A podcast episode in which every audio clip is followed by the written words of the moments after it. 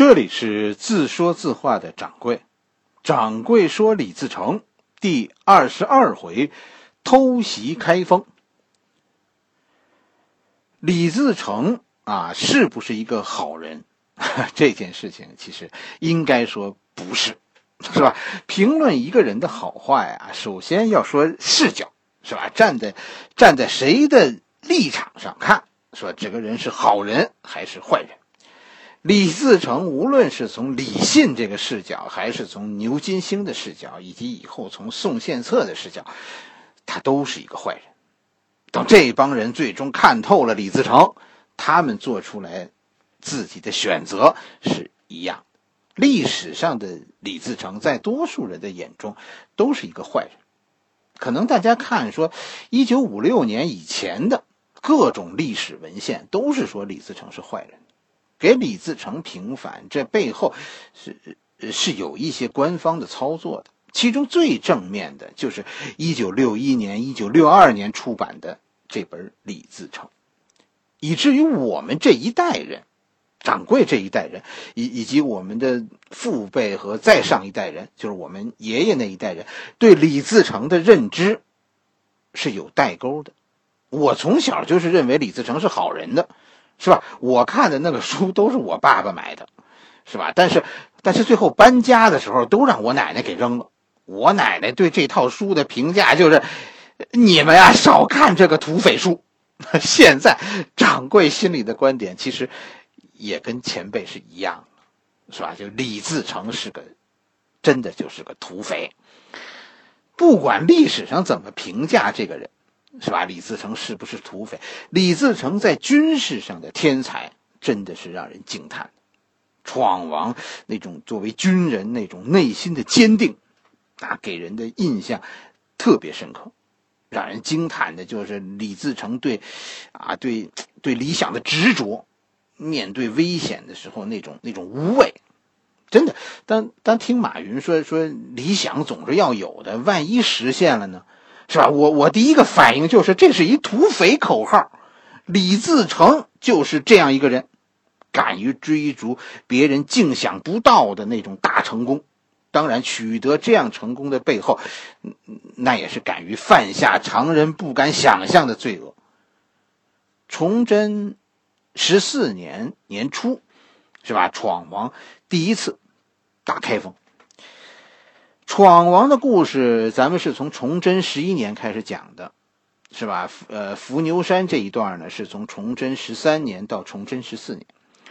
伏牛山啊，大概就是现在河南南阳附近。史书上对这一段闯王的进攻路线啊，其实非常的混乱，有很多种记录。一种记录呢，就是姚先生记录的方案，是吧？说闯王是先破洛宁，啊，明朝的洛宁洛宁县。是吧？现在明朝那个时候叫叫永宁县，然后呢，然后闯王进攻洛阳边上的宜阳，那就可是呢，很多的这个史书中的记录呢，和这个是和这个顺序正相反，啊，就是先打下宜阳，然后打永宁，这两个进攻的次序有什么区别呢？可是有区别，区别可大了。姚先生的这个打法是是叫步步进逼。啊，从从这个洛阳的角度看，这是这是越来越近。永宁离离这个洛阳远，而宜阳就在洛阳边上。可是史书中说的这个打法，要比要比姚先生记录的这个这个顺序要高明的多。打下宜阳，其实这就是在在洛阳边上了。可是再打永宁，从洛阳的角度是看闯王这个时候那个。架势就是要从洛阳绕过去，是奔着开背着奔着潼关去了。洛阳啊，这个呃，看书的亲啊，大家把这一段凑起来，我跟你说，写的这段写的特别好，这就是一个一个洛阳三日游 的路线图。洛阳的周围啊，大概有这么几个大的关卡。明朝的时候啊，出入洛阳的大道啊，应该是五条，第一条是向西的。就是出洛阳过渑池，然后呢，然后从从就就那渑池就是渑池会，就是蔺相如玩命的那个地方，然后呢，然后过过三门峡，是吧？过陕县入潼关，哎，这条线，哎，护卫洛阳的这个城市就是渑池。第二条路呢，就是从从西南方向上，从洛阳过宜阳，过过永宁，然后呢，然后到到灵宝，也是入潼关。第三条路就是向南，从洛阳过汝阳，是吧？然后到南阳。第四条路就是向东，是吧？过过偃师，然后去登封或者是是是郑州。第五条路是向北，就是走走白马寺，啊，过过孟津，渡黄河。姚先生的讲的这个顺序啊，其实是是不对的，啊，掌柜认为是不对的。闯王的部队应该是沿着南阳这股道向北。打上去的，你看书里，这里其实是说到了史书中呢，没有这个战役的具体的顺序，但掌柜就是认为应该第一战就是就是姚先生故事里讲的田建秀攻破汝阳，闯王的主力从汝阳逼近洛阳，但是闯王并没有立刻就进攻洛阳，而是转向西南攻破宜阳，然后是刘宗敏高调的攻破永宁。杀了那里的明朝的万安王刘宗敏啊，是是闯王的总哨前锋，所以他出现的方向通常都是闯王主攻的方向。所以其实这是一次佯动，就是给洛阳一种错觉，好像啊闯王的目标不是洛阳，而是潼关。就这帮陕西土匪现在是准备要打回陕西去，过潼关。进入关中，确实从后来看，洛阳是上当了。洛阳这边的人是认为闯王是过路的，啊，这些事儿就是发生在崇祯十崇祯十三年的十二月初。但是到十二月底，风云突变，闯王没有继续去进攻灵宝，而是突然回师。这跟书里说的就是一样的。闯王在几天以内连续拿下白马偃师，然后呢，然后从宜阳。突然回头，围住了洛阳。五条路，闯王一看，现在卡断了四条，就剩下过渑池、三门峡、陕县、潼关这条路。这叫这叫什么？这叫这叫围三缺一。因为现在剩下的这条路就是咱们现在 G 三零高速，是吧？大家走一次你就知道了。这条路两侧都是大山，闯王现在在围点打援。实际上，闯王心里现在可能还是惦记着陕西呢，就是要打潼关，这是这是闯王的一个想法。围住洛阳，现在就等着潼关来增援。但是出事儿了，什么事儿呢？洛阳啊，被 被意外的攻破了。围点打援，这其中这个这个围点很重要。是吧？就得被围困的这个城市，他他坚守，这样援军才会来。可是十二月底刚围住洛阳，还没等过年，洛阳就陷落了。官军和李自成的部队，好多人他们都是陕西人，是同乡。眼看着十几万农民军啊，现在包围了几千人官军守卫的这个洛阳，洛阳的守军呢叛变了，意外的。闯王竟然占据了洛阳，我其实是觉得闯王现在的心里啊很矛盾。为什么这么说呢？表面上这是一个很大的胜利，是吧？这是这是农民军历史上攻破的政府的最大城市了，甚至于什么李信啊、呃牛金星啊、宋千策呀，包括刘宗敏啊，这反正所有人几乎都非常的兴奋，希望闯王在在洛阳咱们就称帝了。是吧？我们我们现在就分家，开始封王，是吧？咱们把那个呃革命取得的这些利益，咱们咱们到这儿告一段，咱们到这儿先先阶段性的分分吧。在 军事上大家都是说，我们要改变过去的那种流寇的战法，咱们改为改为武装割据了。这是很多人的想法，但是这不是闯王的想法。此时明朝的根基呀还非常深，底子也还非常厚。你占据洛阳，其实就实力来说，你根本守不住。官军真的要是调集四下的部队围攻洛阳，李自成的部队是人数虽然多，但是那是一支由饥民组成的军队，所以实际上，无论是是是在现在提出的割据宛洛，还是后来提出的说说割据河洛，其实都是不现实的。闯王现在的成功，是因为出人预料，谁也没注意说伏牛山里就能突然钻出十几万农民军。但是从这以后，闯王可就是官军围攻的重点了。洛阳之战占据城池其实是下策，闯王矛盾的心理就在于，闯王其实心里很遗憾，没能够趁着官军活度糊涂的时候，说吃掉大量的官军的主力。现在虽然占据了城市，但是总体实力上，你你和明朝政府相比落后很多。这种大城市守不住啊！谋士们的建议，其实在军事上是很外行的。你就想牛金星、李信啊，这都是这都是第一次打仗，闯王打了多久了，是吧？刘宗敏这帮人虽然也是打了很久，但是此刻这个胜利太大了，是吧？这帮人现在骄傲了。你想一年前他们什么状态？一年前刘宗敏还得装死，是吧？蒙骗宋家寨呢。可现在洛阳都被攻占了，对刘宗敏这帮人来说，那这革命就已经算是胜利了。但是闯王这个时候表现出的冷静，真的是让让掌柜心里特别佩服。大家都不明白，是吧？书里也是说，大家都不明白，不明白闯王为什么不守洛阳。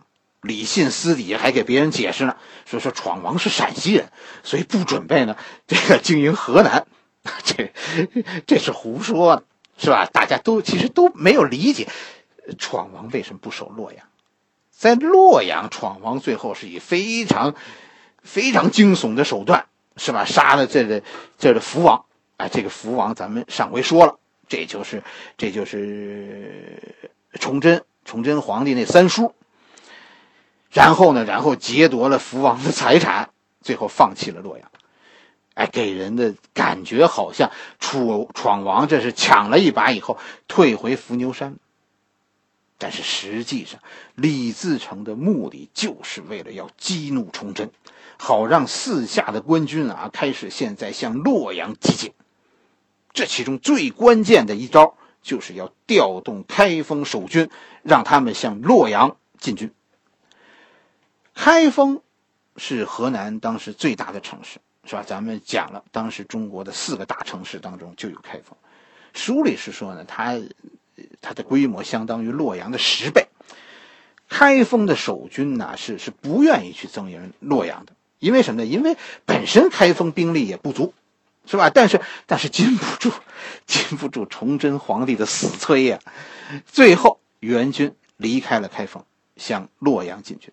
闯王得手，官军刚离开开封，官军是沿着大路向向洛阳开进的。这就是从从开封经过郑州，然后到洛阳这条路。闯王，大家注意，闯王几次进攻开封都是走诛仙阵，这什么意思？其实这就是闯王不是沿着大路来的，闯王是从南阳走小路绕到开封去的。到这个时候，闯王的战略上是赢了，就是既然现在出名了，是吧？事情搞大了，以后一定会被官军重点绞杀。那现在怎么样？现在就要重点的杀伤官军，占据更有利的位置，然后然然后搅和。既然搅和呢，那索性就往大了搅和，搅和的天下大乱才好呢。闯王是个是个不怕事儿的人。现在他，他是他是就怕事儿小，不怕事儿大。现在闯王就是以洛阳为诱饵，要趁着官军分兵，偷袭开封。战略上，闯王确实赢了，但是闯王开封这第一战呢，闯王真的是不运气。这战略上很正确，但是整个战役的指挥啊，真的是太糟糕了。以前以前闯王手下最多的时候，也就是几万人，是吧？最近几年，那都是几千人，一千多人。现在其实是突然一下子变到变到十几万人，小二十万人，这这都是新兵。哎呀，那善意指挥起来，哎呀，那个乱呐！闯王是准备偷袭。怎么办呢？就是想让一波精锐啊扮成假扮成官军，然后夺下开封的西门，然后大军一下子从西门冲进去，开封就被攻破了。历史上的开封啊，真的很多次被这样攻破的。就李自成攻开封的这个招啊，真的是对的。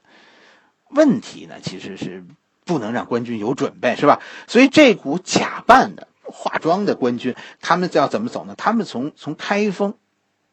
他们要从开封通往郑州的就这条大路上来，因为他们穿着官军的军装呢，所以就就从大路上大摇大摆的走过来的。可是可是闯王的主力不能走这条路，对吧？因为这条路上尽是官军，主力走哪？主力走官渡。结果呢？结果这这两下里竟然没有同步。李自成手下的大将张奈是吧？带着假扮的官军到了城门。大军是左等不来，右等不来，居然张奈在那儿等了整整一天，主力到天黑还是没来。